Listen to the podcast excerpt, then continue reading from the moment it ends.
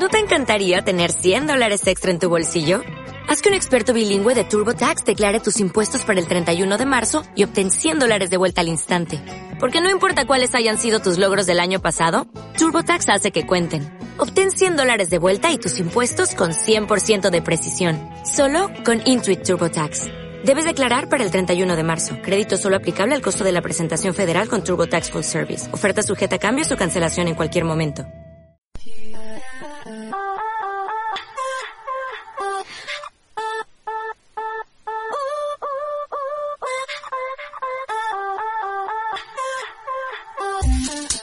Buenas noches familia, bienvenidos y bienvenidas a esta nueva edición del Sexa para Aulas, el programa que pone palabras al sexo y como siempre estoy muy bien acompañado por ella, por Isabel Moreno. Isabel, buenas noches. Buenas noches Aitor, ¿qué tal? ¿Cómo estás? Pues muy bien, aquí deseando seguir hablando del tema para conocer más en profundidad todo lo que rodea a la sexualidad y sobre todo la temática que estamos siguiendo estas semanas, ¿no? Sobre el porno. El porno, sus secretos, su historia. Yo creo que podemos decir que entre todos estamos haciendo un máster en pornografía. Y está muy bien no quedarse con la idea del porno me gusta o no me gusta o estoy en favor o en contra, sino como decimos siempre, ir hasta el fondo y desgranar todos sus secretos. Y aquí seguimos. ¿no? Hemos hablado de, bueno, desde que empezó hasta el porno en Internet, los movimientos feministas y de los días gloriosos del porno. Y todo lo que sube cae, ¿verdad? todo lo que sube, baja. Exacto, baja. Y este será el tema de hoy. Cómo después de los días gloriosos del porno en los 70, empezamos una década en que las cosas ya no les va tan bien al, a la industria del porno. Podríamos decir que caen en desgracia.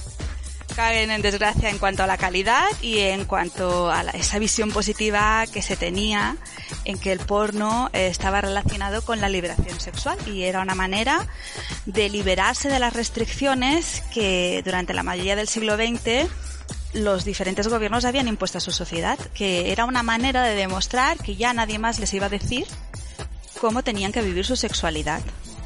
Claro, pero ahí nos encontramos con lo de siempre. Cuando las cosas están prohibidas o están difíciles, el esfuerzo de sobrepasar esa norma hace que aumentes la calidad, ¿no? hagas más distribución, que esté como el foco más puesto ahí. Una vez que la cosa se normaliza o se vuelve a máximos, es cuando ya empieza a decaer, ¿no? Un poco ya como que pierde el interés. Sí, entre otros factores, sí, una vez se sociabiliza, se populariza, podríamos decir, se masifica, una vez que el capitalismo lo toma entre sus brazos, entonces eh, todo el resto se resiente. Y si entramos en materia, uh, hubo una serie de inputs que provocaron esta caída en desgracia. Eh, y que se, focalizaron en diferentes escándalos. Uno fue la infección del SIDA. Claro, veníamos de una época en que el, se vivía el sexo de una manera libre con quien querías y cuando querías sin preguntar nada, ¿vale? Que, que había infecciones como la gonorrea, evidentemente, la sífilis y cosas por el estilo. Pero no se había conocido nunca una infección tan mortal como el SIDA y de golpe, en medio de esa vorágine sexual, aparece el SIDA. Este fue uno de los escándalos. hablaremos después. Pero el primer de los escándalos fue cuando se descubrió que las, había menores de edad eh, trabajando en la industria del porno sin que nadie lo supiera. Y eso dentro de un mundo puritano como el americano, por mucho que estuviéramos viviendo la liberación sexual, no se vio con buenos ojos. No. Por el caso en particular de una chica de 17 años que falsificó su carnet.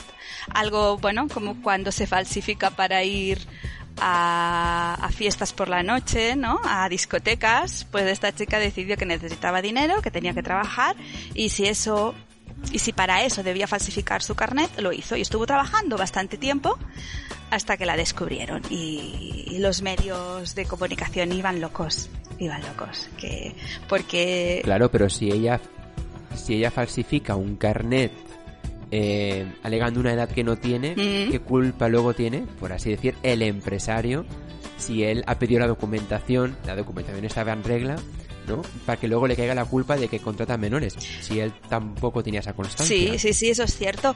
Pero a, la industria se la responsabilizó de, de, no preocuparse suficiente, de no contrastar la información.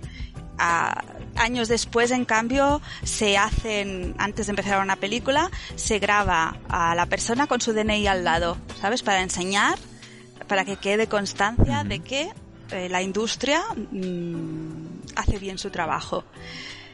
Y este cambio se produjo a, partir de, falsificaciones como esta. Si uno podría pensar que el, productor no tiene la culpa y otras personas consideraban que debería haber contrastado la información.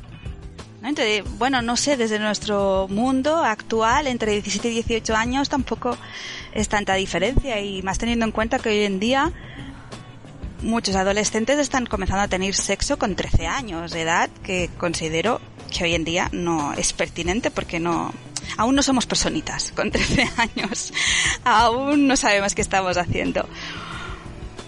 Que según cómo hoy en día, si, si se hiciera público un caso como este, seguramente no hubiese tenido el escándalo que, tuvo en los años 80, ¿no? ¿Qué opinas? No, claro, eh, a ver, sí, hubiera salido igualmente voces a favor, voces en contra, pero claro, es lo que comentamos, ¿no? Era una época complicada y era una época que a la mínima que algo salía de lo que estaba establecido, pues se maximiza, ¿no? Es como que, por Dios, se acaba el mundo, ¿no? Ha pasado esto, pues si, si hay un solo caso, seguro que hay miles o todos son iguales, ¿no? De, de, de la excepción se hace la regla. Claro, sí, sí, sí. Además, teniendo en cuenta que mm, los conservadores americanos, ya había una parte de la sociedad y de la política que era eh, pro-sex y que estaba a favor de las películas pornográficas, pero una buen, un buen sector estaba en contra y, y quería abolirlo, quería acabarlo, incluso el gobierno conservador americano. Y lo que tú dices, cualquier excusa era buena para crear un gran problema y se aprovecharon de eso, obviamente. Bueno, se aprovecharon de aquella manera, crearon polémica, pero el porno continúa aquí más que nunca. Bueno, pero aparte de los escándalos, em, hubo un gran cambio tecnológico, que fue el VHS en los años 80. Ahora hablamos de VHS, queda como muy antiguo, ¿no? Mucho, mucho, mucho. Videocasetes, para que no sepa quién es el v qué es el VHS, o sistema de vídeo doméstico, no sé qué más podemos decir. Correcto. Para los jovencitos, para los millennials que no saben qué es un VHS. No sé, los CDs sabrán lo que son, pues los antecedentes de los CDs, no sé, como un, un videocasete pero a lo grande, claro que los casetes tampoco saben lo que son. Que lo busquen en la Wikipedia, ¿no? Correcto, sí, sí. es el, el tatarabuelo del DVD. Exacto. Pues si VHS queda, queda antiguo, no veas cuando diga kinetoscopio que digamos que es el inicio, el inicio del cine pornográfico en el siglo XIX y que ya habíamos hablado en capítulos anteriores. O sea, que quien tenga ganas de saberlo, que nos oiga en, en los otros capítulos de la historia del porno o los secretos del porno. Pues eso, la introducción del VHS. Como siempre, el porno, como nos ha demostrado su historia, el porno se ha ido adaptando a las nuevas tecnologías. ¿Qué significó? Eh, bueno, como decíamos, en el caso de se adaptó al kinetoscopio, que no es propiamente cine, sino que son películas, perdón, son imágenes pasadas muy rápido. Después se adaptó a las películas mudas y en blanco y negro, después a las de color y después al cine en gran pantalla. Y ahora nos volvemos a reducir. La gran pantalla se convierte en tu televisor de casa. ¿Qué, ¿A qué nos llevó todo esto? A que las películas porno las volvemos a ver en la intimidad de casa es, bueno, es, es, un cambio, ¿no? Es un cambio importante de verlo en una gran pantalla rodeado de 100 personas a verlo tú solo en tu casita a la hora que tú quieras. Y eso también, la producción de VHS, que era más barato que hacer películas para cine, eh, provocó que se bajara la cantidad de, de películas de gran formato, de películas para el cine. O sea, empezó una crisis del porno en el cine aunque la industria en general salió ganando, porque se empezaron a hacer muchas más películas. Si antes ya se hacían como churros, ahora se triplicó. Y se aumentó y se masificó el número de películas y el número de consumidores. Porque, no sé, al cine igual ibas los sábados, ¿no? O, no sé, como mucho podías ver cuatro pelis porno al, al mes y no creo que nadie lo hiciera. A lo mejor sí, a lo mejor sí, no lo sé. Pero si tú te compras pelis o las alquilas, como si quieres ver una peli cada noche. ¿No? Pues eh, ya tuvimos un salto de las películas mudas al cine en cuanto a número de consumidores, ahora tenemos otro salto.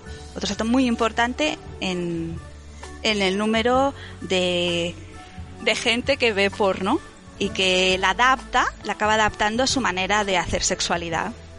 Claro, y que encontramos estas películas en las salas para adultos de los videoclubs de los que antiguamente se llamaban videoclub. Los videoclubs, sí, de eso también fue, fue, bueno, otro cambio, otro cambio técnico y otro cambio en las costumbres, los videoclubs, sí. Bueno, mm, lo de ver pornografía en el ámbito privado, en general no es bueno ni malo, pero es un cambio de costumbres muy importante, ah, ¿no? Como los cambios técnicos cambian nuestra vida cotidiana. ¿Verdad que sí? Y aquí podías, incluso, lo que se hace ahora, supongo, eh, es que tienes el control del tiempo de las películas. No solo la puedes ver cuando tú quieras, sino que puedes tirar adelante, rápido o lento. Eso en el cine no se podía hacer. ¿No? O en los burdeles donde se veían las películas en blanco y negro tampoco podía decir, ¡No! ¡Que la vuelvan al principio! Pues sería un grupo tampoco, supongo. En cambio, ahora puedes escoger tus secciones favoritas de las películas.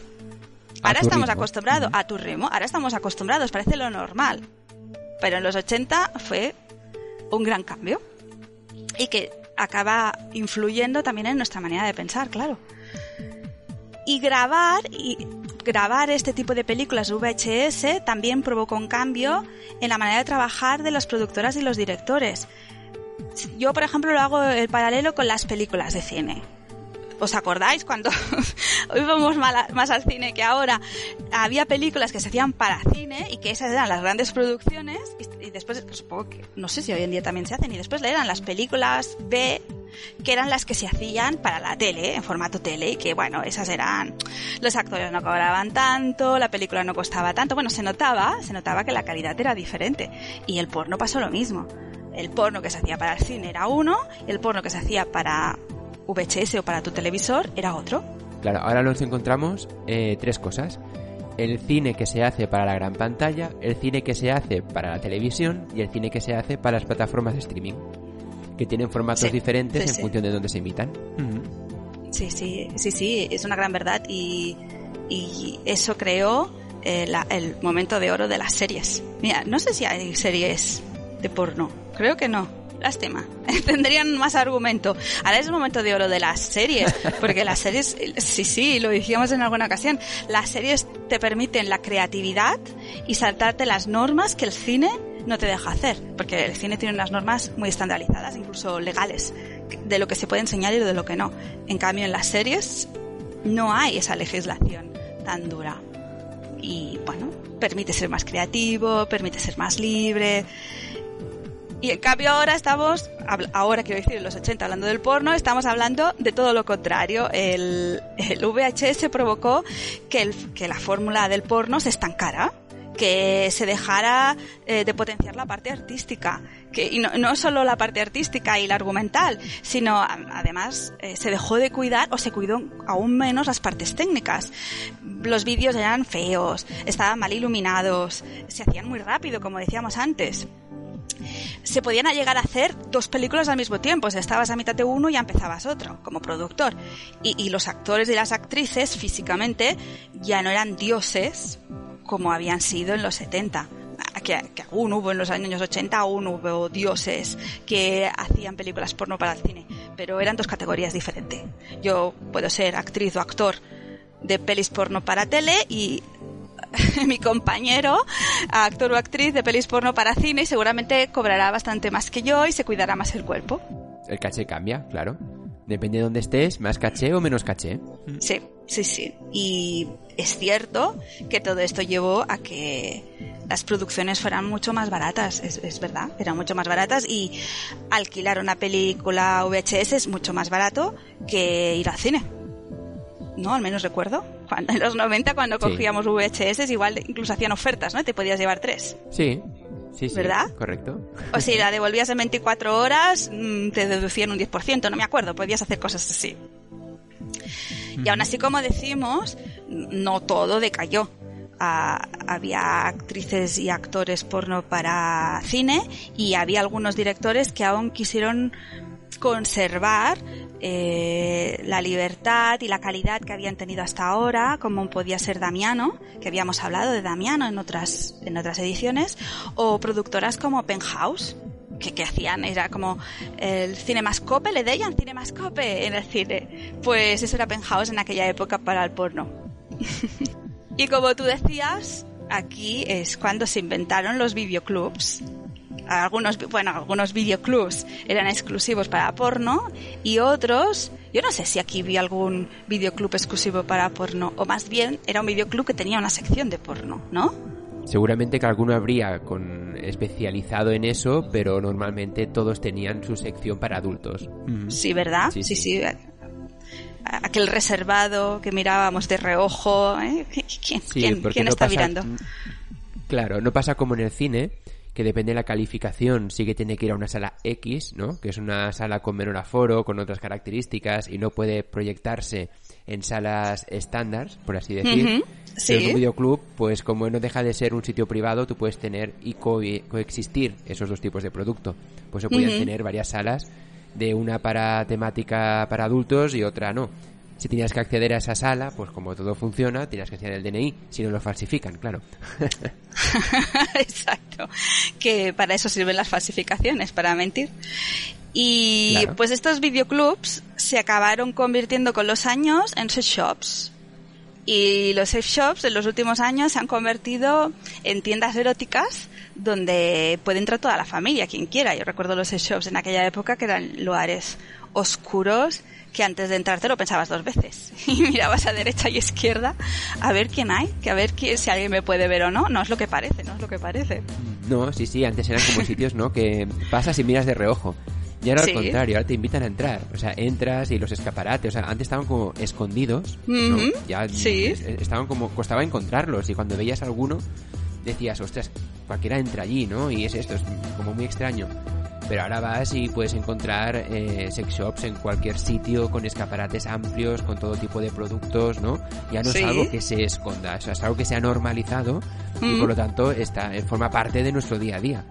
Sí, eh, seguramente ahora hay mucho más productos y es posible que haya productos mucho más bonitos estéticamente. Eso se ha ido cuidando con los años. Yo recuerdo que antes los escaparates, siguiendo lo que tú dices, eran negros con una gran X y ahora Sí, son puertas grandes, enormes, para que nadie tenga reparo en poder entrar. Pasen y vean, pasen y vean. Pasen Sí. y vean, pasen y vean. Pero volviendo a los videoclubs, eh, dejemos, los shops. Un día le podríamos dedicar a hablar de, de juguetes eróticos, también estaría bien. Bueno, volvemos a los videoclubs. Los videoclubs, decíamos, producen mucho. Y producían mucho, entre otras cosas, porque un videoclub lo que quiere es que si una persona ha, ya ha escogido tres películas, la semana que viene vuelva a venir porque sepa que tienes producto nuevo. Cada semana renovaban las películas que tenían, porno que tenían en sus estantes. Eso provocaba mucha demanda y provocaba lo que hablábamos antes, que los productores tuvieran que producir muchas películas y muy rápidas a un precio muy bajo. Hay un caso curioso, hay un- una historia curiosa detrás de esta masificación del VHS. El porno decidió escoger para producir sus películas el VHS. Pero los que vivimos esa época recordaremos que había otro tipo de cintas que se llamaban Betamax. Y me parece que las Betamax eran más caras y eran de más calidad. Por eso el porno escogió las VHS. ¿Y qué acabó pasando? Que el Betamax se dejó de producir porque el VHS vendía mucho más. Así que es posible que incluso el porno haya llegado a influirnos socialmente hasta, hasta llegar a este punto. Mira, es, es, podríamos, de- podríamos hacer la comparativa, Isabel, como con el DVD y el Blu-ray. El DVD es más asequible y para todos y el Blu-ray es mucha, bueno, es mejor, más, más calidad, etcétera, pero requiere de otro tipo de reproductor, son más caros y a día de hoy el Blu-ray mmm, no llegó a despegar como pensaban que iba a hacer, lo que, que creían que iba a ser la nueva plataforma de, de, distribución del futuro y al final se quedó en eso, en un DVD un poco avanzado. Sí, o como ha pasado con los Mac y los PCs. Que los Mac, todo el mundo dice que tienen más calidad, pero quien masificó el mercado y bajó precios fueron los PCs, ¿no? Y fue Windows. Y fue... Sí. No siempre lo que tiene, lo que está mejor hecho y tiene más calidad, al final es lo que triunfa a nivel comercial. Y además acabas teniendo problemas porque como los reproductores no son exactamente iguales, te acabas amoldando lo que hace todo el mundo porque sabes que si eh, optas por la otra opción, después tendrás problemas para poder encontrar las películas que quieres o para poder Exacto. utilizar los programas que quieres. Al final todos por practicidad nos amoldamos a lo que hace la mayoría. Y la variedad, como les pasó a ellos con el VHS o el Betacam, exactamente lo mismo. Había más variedad en un estilo que en el otro, uh -huh. pues acabas tirando por donde más variedad hay. Claro. Claro, claro, y claro, y acaso, en casa no tendremos un reproductor de Metamax y otro de VHS, ¿no? Coges uno y escoges, claro. como tú dices, el que tiene más posibilidades de, de reproducir películas diferentes. Otro caso curioso, otro punto curioso es, según Erika Last, eh, la introducción del VHS eh, provocó, ¿sabes que siempre habíamos hablado de los roles femeninos y masculinos dentro del porno? Pues según publica sí. ella, ella tiene algunos libros que hablan sobre la historia del porno, provocó que estos estereotipos de, de género aún eh, fueran más fuertes, aún fueran más marcados. Ahí lo dejamos. Después, de hecho, sabemos que en, bueno, ¿sabes con quién lo estoy yo ahora uniendo? ¿Te acuerdas que el otro día hablábamos um, de técnicas pornográficas más violentas? Sí. Que, que se introducieron a raíz de que los direct directores podían mm, grabar de manera más cerca y claro, estas grabaciones iban al VHS. Es posible que todo esté, todo esté unido. Que técnicas sí. más violentas, eh, que el, quien era más violento era la parte masculina sobre la femenina. Creo que tal vez se refiere a eso, eh, Erika Lass, cuando dice que el VHS ayudó a crear eh, marcadores de estereotipo más, más grandes. Ah, no es tanto el VHS, ¿no? El que lo provocó, sino que la introducción de técnicas más agresivas. Bueno, si alguien tiene más información al respecto, pues encantado. Sí, tenemos todas las vías de contacto disponibles, así que claro. pueden decirnos la suya cuando quieran. Adelante. Después del VHS nos tocaría hablar de Internet, que fue otra, ha sido una, una, una gran revolución también dentro del porno. Pero aún nos queda hablar de alguna característica más, algún de estos escándalos más que se dieron en los 80 y en, lo, y en los 90 en la industria del porno sobre todo eh, hablaremos de, del Valle de San Fernando, porque el Valle de San Fernando en Los Ángeles, en California, por una banda, por un lado, fue una región pionera en la producción de películas pornográficas para adultos y hasta los 90 estaba produciendo el 90% de las películas porno en América. Por lo tanto, es un sitio de concentración muy alto de actores y actrices. A mí en su momento me hizo gracia saber que está a 20 minutos de Hollywood, porque es un lugar estratégico. De esta manera podían absorber a, a, los miles de actrices y actores que van cada año a Hollywood para intentar triunfar en las películas habituales y que al ver que no lo conseguían, acabas acabando en el porno, ¿no? Pues es, es interesante. Sí, sí, estratégico. Sí, sí. Tan, tanta, tanta concentración hay de pornografía en San Fernando que tiene varios motes. Uno de los motes es Sport Valley, eh, para hacer y, otro de uno de los motes es Sport Valley y el segundo es Silicona Valley en contraste con Silicon Valley que es el Valle de Santa Clara. Y es que en el 69 ya se empezaron a hacer implantes mamarios en, en el Valle de San Fernando porque bueno la industria del porno en que tanto enseñas el cuerpo obligaba entre comillas a que las mujeres mmm, intentaran mejorar su cuerpo para, para tener más papeles Bueno, pues tenemos, nos concentramos en esta zona, ¿vale? Ahora vamos a hablar del SIDA, sobre todo en el Valle de San Fernando, donde se está produciendo más películas pornográficas. Aparece el SIDA. Uf, ¿qué ha pasado aquí? ¿Este de dónde sale? Y en ese momento, entre el 80 y el 88, tenemos a Reagan, un gobierno conservador en, en América y fueron muy duros. Yo encuentro, que, que fueron, mm, eh, bueno, los comentarios que se hacían en ese momento no eran, no eran justificados ni justos, porque se llegó a decir que el SIDA era un castigo de Dios, que, que, Dios había creado el SIDA y lo había llevado a la tierra para castigar a los humanos por libertinos, por promiscuidad, eh, por culpa de la revolución sexual y por culpa del porno mediático. O sea, que a una persona que tenga SIDA le digas esto, a mí me parece sumamente injusto. Como mínimo. O sea, lo estás culpando de que se esté muriendo. Cuando no lo sabes, es un, es, un momento en que la enfermedad aún no se conoce. Otra cosa es que hoy en día, con todos los medios que tenemos y que conocemos sobre el SIDA, alguien no ponga remedio y tenga sexo sin, sin protección.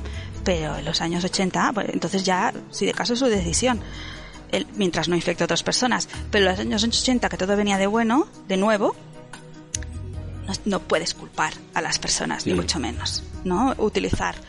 No, pero es el, es el claro, pero es el desconocimiento, es el miedo y a quién culpas, pues a aquellos colectivos o a aquellos sectores que no, claro, sí, sí. más por así decir, ¿sabes? La culpa de ellos que ves, claro, son sí, los sí, malos, como decíamos antes, los malos que llevan a nuestras menores a practicar sexo y grabarlo y los malos han creado una nueva enfermedad.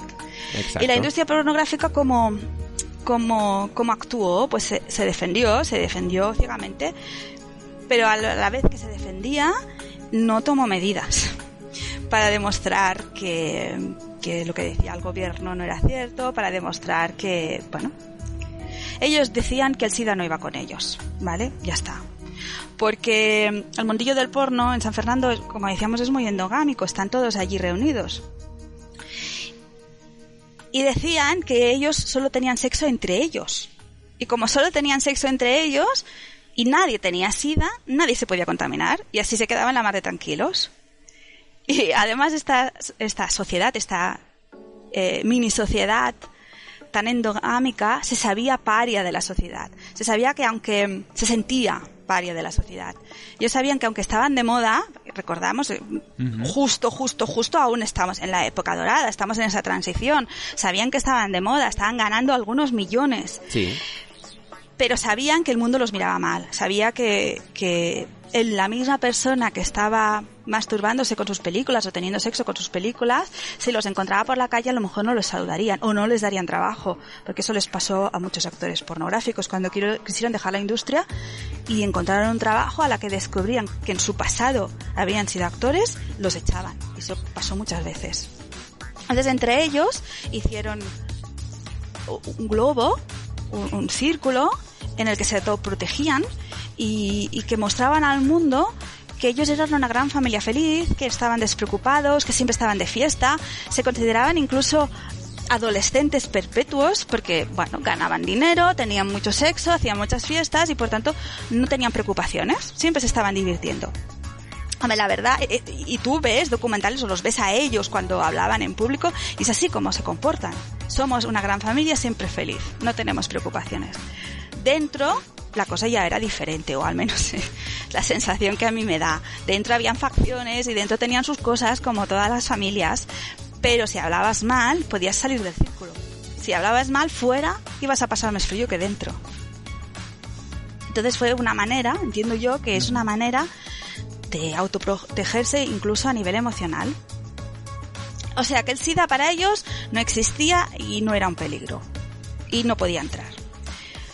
Ya en los 80 hubo varios casos de actores y actrices que se infectaron con, con el SIDA, pero se consideraron que eran casos aislados, aunque fueron 27 las personas que murieron dentro del porno. Pero para ellos eran casos aislados de personas que se drogaban de forma intravenosa, con lo cual es una manera de infectarse, o que se dedicaban a la prostitución masculina. Recordemos, el sexo, ay, el sexo, el SIDA en esta época se le echaba la culpa a los gays. Esto no es de heterosexuales, es de gays. Bueno, pues el porno continuó, la industria pornográfica continuó sin darle eh, la suficiente importancia al SIDA porque creían que, bueno, que no, que eso era actividades ajenas a la industria del porno. Y una de las pruebas que se empezaron a hacer en esta época son las llamadas las pruebas ELISA, que eran las primeras que hicieron. Y sí hay que decir que empezaron a crear una serie de protecciones eh, para no infectarse y, entre y quien la promovió fue una ex actriz porno que se llamaba se llama está viva Sharon Michelle creando eh, bueno una fundación una fundación para la salud de la industria adulta. Lo que pasa es que aunque existía y allí podías ya hacer tu prueba ELISA que barata no era eran 190 dólares. Eh, y además tenía, creo que los primeros seis meses de contraerla aún no daba positivo, o tenía muchos problemas tampoco era del todo obligatoria y había personas que continuaban haciendo rodando sin, sin tener que encontrar, sin tener que demostrar que su prueba lisa estaba al día. Que es verdad, que por un lado es verdad que empezaron a crear un sistema para proteger, para protegerse a sí, a sí mismos, y al mismo tiempo, bueno, eran un poco laxos. Entonces saltó la alarma. como tenía que pasar. Y en 1998, siete actrices dan positivo a principio de año. Siete. Como decíamos, habían muerto 27, 27 actores, pero en, unos 10 años. Aquí estamos hablando en cuatro meses, siete actrices. Ostras. Lo primero que hizo la fundación para la salud de la industria adulta fue hacer una lista de cuarentena. Todos aquellos actores que habían tenido relaciones con esas actrices no podían rodar. Primero cuarentena, ¿no? Los aislamos. Y a partir de aquí empezaron a investigar qué había pasado y empezaron a crear un árbol de, no un árbol genealógico, sino un árbol sexual de estas tres, de estas siete actrices. O sea, con, con cuántos actores se habían, rodado. Y en ese árbol acabó coincidiendo un actor porno que se llamaba Mark Wallis que era una super mega estrella del porno, que llevaba rodando desde los años, desde el año 82 con 22 años, que era súper querido por todo el mundo. Era, bueno, no solo los fans fuera del porno lo adoraban, sino que dentro del porno era amigo de todo el mundo. Era el más de lo más. Hasta que se dieron cuenta o llegaron a la conclusión que él era el paciente cero. El, estudio que realizó Sharon Mitchell es que Mark Wallis era el paciente cero que había infectado a siete compañeras de trabajo. Y bueno, tanto te diré que Mark Wallis había hecho 1700 películas. Es, 1700 películas se dice rápido. Y lo que hubiese hecho más si no llega a contraer el SIDA. Y aquí... Claro, pero como no era obligatorio, como bien dices, pues él seguía. No era... Sí, es cierto, pero ahora te explicaré, ahora os explicaré algo más. La cosa se complicó. Se complicó mucho y, a ver, Mark Wallis fue el, cabeza de turco que se utilizó, que utilizó la industria pornográfica para dar la culpa a alguien que no fueran ellos. Ellos se habían comportado como adolescentes en cuanto a industria como adolescentes y no habían puesto los medios suficientes, pero como no querían asumir su culpa, pues la culpa era todo de Mark Wallis. Entonces, ¿qué se empezó a decir? Se puede decir que él se había prostituido con otros hombres, ya se sabe, ¿no? El SIDA va solo con los homosexuales, ya sabemos que no, ¿eh? Ya se sabe en, en, quien quiere ser un en que quieren ser cerrado de mente, que consumía drogas, es verdad, que reutilizaba jeringuillas, e incluso se llegó a decir que él lo sabía y lo ocultó para seguir teniendo, para seguir trabajando y es una cosa que hoy en día aún no se sabe seguro si él lo sabía o no lo sabía. Se ha hecho incluso un documental hace poco sobre, sobre toda esta historia alrededor de Mark Wallis. Bueno, lo que hasta ahora habían sido su familia feliz, se convirtieron en sus enemigos número uno y él se convirtió en enemigo número uno del, del sexo seguro. Y se le empezó a tirar en cara que él era consciente y que las había infectado intencionadamente y bueno, he visto en algún documental a una de las chicas infectadas que ha sobrevivido llorando, llorando, de, aún preguntándose a sí misma si Mark Wallis la infectó, eh, o conscientemente o inconscientemente. Y te decía que ahora te explicaba algo porque no, no llegó a ser obligatorio. Además, como Mark Wallis era tan conocido, llevaba tantos años, eran todos tan amigos, pues se le permitió que, bueno, que en alguno de los casos no enseñara su prueba ELISA, pero en un caso sí la enseñó. Entonces fueron a buscarlo, eh, bueno, él dijo, oye, eh, yo tengo mi prueba ELISA hecha de tal fecha, por tanto, no soy yo el paciente cero, sino que seguramente una de esas chicas me lo ha pasado a mí. Entonces miraron su certificado. El certificado no se lo había hecho la fundación, se lo había hecho en otra empresa. Él dijo que era porque en vez de 190 euros hay dólares, allí le cobraban 5. Dices, hombre, pues vale la pena. vale la pena. Pero es que además ponía en el certificado, ponía que era una mujer y que tenía 49 años. Y él era bastante más joven. Ah, es que sabes qué pasa, el que tecleó se equivocó. Claro. créetelo. Sí, sí. Bueno, claro, hoy en día hay personas que lo que están que continúan pensando que lo falsificó él intencionadamente, esa prueba Elisa, y personas que dicen que este entra dentro de todo lo posible, que, que se hubiesen equivocado, porque claro, tenían tantas pruebas de Elisa hacer que, que, que todas las pruebas de ese día estaban mal porque se habían descontado de uno, ¿sabes eso, no? En una lista que estás poniendo A, B, pues si te descuentas de uno ya todos se mueven. O sea, yo de opinión personal y muy personal, sin saber nada porque no estaba allí ni es mi tema, me parecen muchas coincidencias para pensar que realmente fue un error. Sí, es que por eso, que es demasiado, es demasiado extraño. Sí, todo junto es demasiado extraño. Pero lo que pasa cuando pasan los años y hay tanta información contradictoria es que al final ya no sabes realmente qué ha pasado. Pero bueno, esa, esa es la historia. Lo que le pasó, lo que pasó en la industria del porno y a, y a Wallis fue eso. Y su primera reacción delante de sentirse tan estigmatizado fue sacar dinero del banco, comprarse mogollón de droga, irse a un hotel y quedarse ahí encerrado mientras pasaron las primeras semanas de tormenta. Y una vez, bueno, Wallis tiene SIDA, eso sí que la cuestión es cuándo lo contrajo y si lo sabía o no, pero que tiene SIDA es así, ah, se va medicando. Y una vez pasando este, esta tormenta, eh, pues la industria pornográfica continuó, continuó con su mundo y sin hacer crítica, sin hacer autocrítica.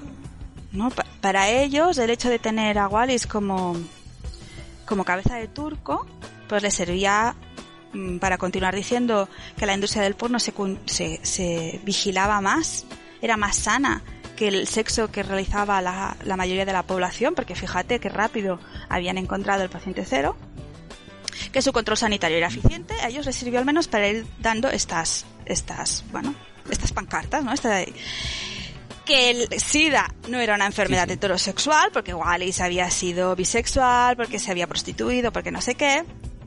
Y que la culpa era de los drogadictos y los hombres bisexuales, pero que esto no es culpa del SIDA. Ahí no es culpa del porno, perdón. Bueno, ellos seguían con su cuento y el gobierno continuaba con su otro cuento de que esto era una plaga divina. En fin. En todo caso, sí que empezó a haber, a haber cambios. Eh, se creó en el 98 una nueva fundación, la Fundación de Atención Médica para Adultos. Lo que encuentro curioso de esta historia es que esta fundación em, es parte, parte de una industria de juegos eróticos. De juguetes eróticos. Ah, bien. Sí, sí, sí, no conozco bien la historia de cómo pasan de una cosa a la otra, pero bueno, ellos tomaron las medidas pues perfecto. Empezaron a hacer em, pruebas más eficaces que la ELISA. Mm, ayudaron o promovieron que las pruebas se hicieran cada 30 días. Bueno, todos los contratos sexuales hoy en día se registran gracias a, todo el movimiento que creo que esta fundación. De manera que si hay un, un nuevo caso de SIDA, enseguida sabes con quién se ha relacionado y puedes, puedes hacer un cordón solitario con las personas que se han relacionado sexualmente a aquella persona. Y gracias. Claro, tienes el árbol. Sí, tienes el árbol rápidamente, sí. Porque en aquella ocasión tuvieron que empezar a preguntar, oye, a ver, pero tú, ¿tú te acuerdas en qué, y cuándo, y en qué fecha, y con quién te acostaste? No, en este caso ya lo tienen registrado y se puede ser muy rápido ah, para responder. De manera que hoy en día los casos de SIDA en, en la industria del cine pornográfico son muy escasos, por suerte. Pero, pero, el peligro no ha acabado y en, el siglo XXI hemos continuado teniendo casos de, de otras de otras eh, de otros problemas de transmisión de enfermedades sexuales. En 2012, por ejemplo, toda la industria se paró porque se encontró un positivo en sífilis. Parece ser otra historia parecida. En este caso, el, actor porno se llamaba Marcus y lo que dicen es que él continuó trabajando a unas sabiendas que tenía sífilis, entonces todo se paró. Otro parón de este tipo en el 2016. En el condado de Baja California se empezaron a tomar medidas eh, para que, se, que fuera obligatorio el uso del preservativo. Hasta ese momento era solo obligatorio en el caso de sexo anal, pero no eh, en el caso de sexo vaginal. Sexo anal gay, pero no en el caso de sexo vaginal y anal heterosexual. Y en 2016 hubo una votación para que para que se utilizara en todas las películas preservativo. Yo he visto algunos anuncios por por internet en que se veía actores porno pidiendo que esa medida no se llevara a cabo, que eso no los iba a, a salvar o que no los iba a prevenir de las enfermedades venéreas. Dios, pero sí, esa es la primera manera de, de, prevenir, ¿no? Utilizar preservativos. Pero es curioso porque estamos hablando del año 2016, es decir, hace cuatro años. Es decir, aquí a la vuelta de la esquina, ¿eh? Aún estamos muy verdes en todo este, este aspecto en la industria del muy, porno. Muy verdes, muy verdes. Y más en Europa, porque con todo lo que pasó, al final en Estados Unidos han tomado mayores medidas que, que no en Europa, como veremos ahora. En cierto caso tenían, tenían razón. lo que les preocupaba a la industria es que mmm, bajara la producción o que eh, los inversores se fueran a otro sitio. Y bueno, pues sí, se desplazaron a Florida porque la votación era solo para California, para el, bajo, para el condado de Baja California. Entonces, si te vas a otro condado, ya no tienes que utilizar preservativo.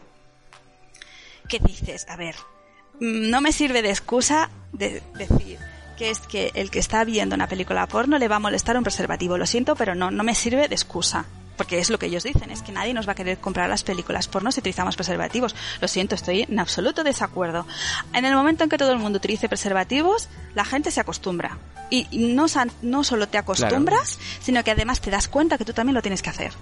Se normaliza la situación, sí, sí, es que es así. Exacto. Tiene que dar ejemplo. Sí, sí, si todo mm. Si todo el mundo se pone de acuerdo, se acabó el problema. Pero no, aún estamos eso, unos en un condado ponen remedio y en otro se aprovechan económicamente. Esperemos que no pase nada a nivel de enfermedades de salud. Y si nos venimos a Europa, aún tenemos un escándalo más cercano en el 2019 con Nacho Vidal, nuestro Nacho Vidal, que conocemos todos desde hace muchos años. Pues desde el principio de 2019 saltó la alarma de que Nacho tenía SIDA. Eh, la empresa de la que hablábamos antes, eh, Free Speech Coalition, eh, en Estados Unidos pidió a Europa que dejara de producir, sobre todo los principales centros que son Praga, Budapest y París y en menor medida Barcelona. Y la primera mitad del, año pasado, del año 2019, estuvo parada, no se pudo producir por, por esta alarma. Ancho Vidal dio positivo y durante siete meses hubo rumores de sobre qué había pasado. Pasados esto parece que se estaba haciendo pruebas porque había dado positivo, pero había algo que no acababa de cuadrar con el SIDA. Bueno, mm, a los siete meses él dijo públicamente que no era SIDA, sino que eh, era artritis reactiva. Los médicos la conocen como artritis reactiva. Él, cuando habla públicamente, habla de la enfermedad de Reiter, que es el nombre de, de la persona del médico que la descubrió mm, en los campos nazis. Por eso la medicina actual prefiere un nombre más neutro como es artritis reactiva. Y, y que la, bueno, la, artritis reactiva le produce dolor en todo el cuerpo, en todo el cuerpo, y que según él, a día de hoy, él no puede trabajar, porque no puede trabajar de nada, porque le duele todo. La, según lo que explica, la artritis reactiva es, es eh, se le da en un caso, en un porcentaje muy bajo de la población, Ah, incluso puedes tenerla y no causarte problemas. Pero, según la teoría en este caso, a, base de coger gonorreas y clamidias por trabajar en el porno, por no utilizar preservativos, estas infecciones acumulativas acabaron provocando una reacción inmunológica en su cuerpo, que es lo que provocó la artritis reactiva. Mira cómo, pues vale, no es SIDA, no se está muriendo, pero está sufriendo. Así llegamos a, poner otra vez sobre la mesa cómo de importante es utilizar preservativos. Es curioso, ¿no? Porque salta la alerta, se para toda la industria hasta encontrar el foco y después verificar si realmente es una cosa o es la otra, ¿no?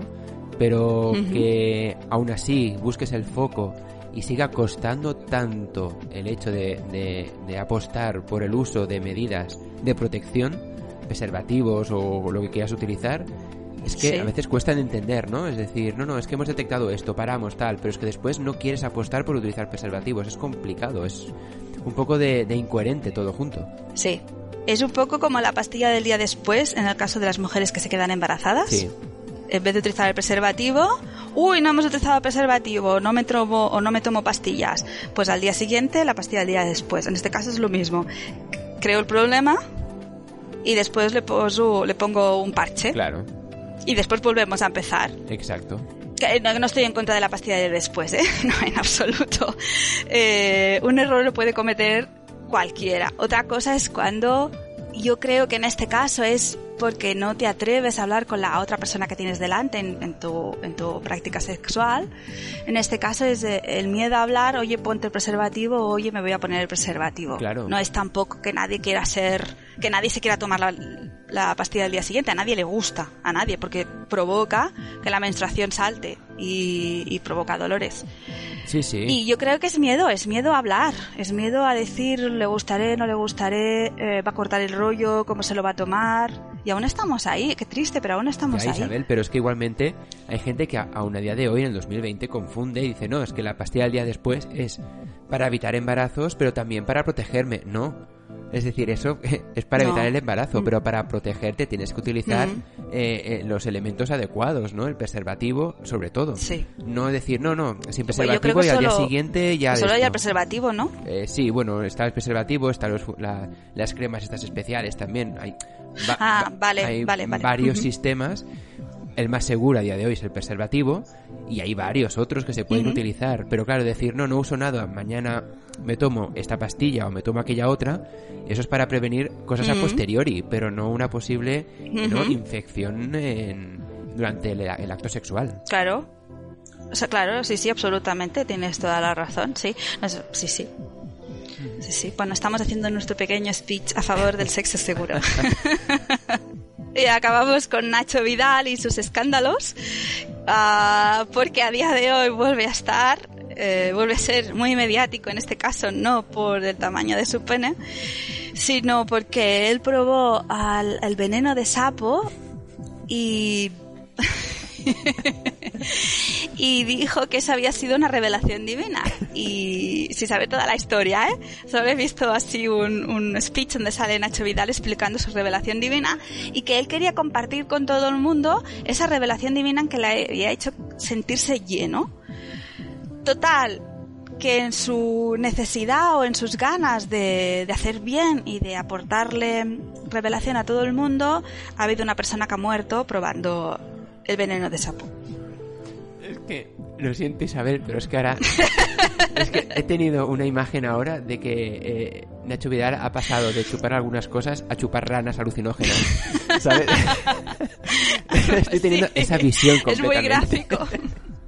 Pues sí, sí, sí, es una gran verdad. Sí, sí, es una gran verdad. Tal cual, ¿no? Yo no podría explicarlo mejor que, que lo que tú has hecho. De verdad. Y hasta aquí nuestra... hemos llegado hasta el 2019, no, hemos llegado hasta el 2020 porque lo que os estoy explicando es hoy en día, right now. Así que lo que nos quedaría para el siguiente programa sobre historia pornográfica es, es la era de Internet. Es la era de Internet. Perfecto. Hoy hemos explicado el VHS. Que, si te fijas ya empezó, el porno ya empezó siendo barato en su momento y cada vez que ha habido una nueva técnica ha hecho que se abarata mes y que tenga peor calidad. Pues ya os avanzamos, hacemos un poco de spoiler y avanzamos que con la era de Internet eh, seguimos en la misma línea. Perfecto, pues en la próxima edición del Sexa Paraulas descubriremos más sobre la era de Internet y el porno. Y mientras tanto, pues Isabel, eh, gracias por habernos acompañado hoy y algo muy importante también es que durante esta semanita busquemos ranas y le peguemos un lametazo a cada una, a ver qué pasa. Pero no las venenosas, ¿eh? No las venenosas. Las, otras que son... sí, que son neutras. Pues nada, simplemente recordar a todos que tenemos las vías de contactos abiertas a través de las redes sociales, mail, web, etcétera, etcétera y que nos pueden decir las suyas, sus opiniones, Twitter, también, sí, sí, y que nos digan lo que quieran y pueden estar en contra de nosotros también tranquilamente, cada cual tenemos nuestra propia opinión pues sobre el tema. Claro, claro, que cada uno sea libre de opinar y, y que nos lo grabe y nos lo envíe, o que nos lo escribe y nos lo envíe, que lo haremos evidentemente público. De eso se trata, de crear un gran debate, pero siempre que sea fructífero, o sea, que no sea una crítica constructiva que se dice. Exacto. Pues muy bien, pues a ver que vaya muy bien la semana y hasta la próxima. Feliz semana a todos y muchos preservativos. Hasta la próxima, un beso.